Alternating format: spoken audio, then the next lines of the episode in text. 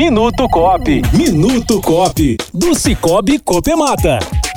Para quem hoje é, tá montando um negócio, para quem é agora é um meio, é o um microempreendedor individual, como é que a pessoa faz e qual a vantagem dela se associar no Cicobi?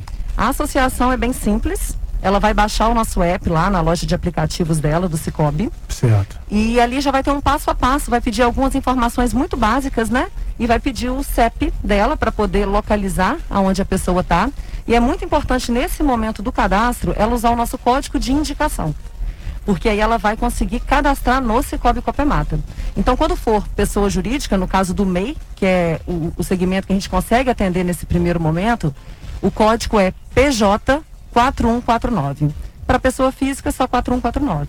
Então, entra lá, coloca o código, vai pedir os documentos e ela vai receber um contato depois da nossa equipe né, dando orientação, falando sobre a conta, tudo que ela consegue estar tá movimentando, as mesmas vantagens que existe hoje num ponto de atendimento físico, o cooperado vai ter pelo meio digital.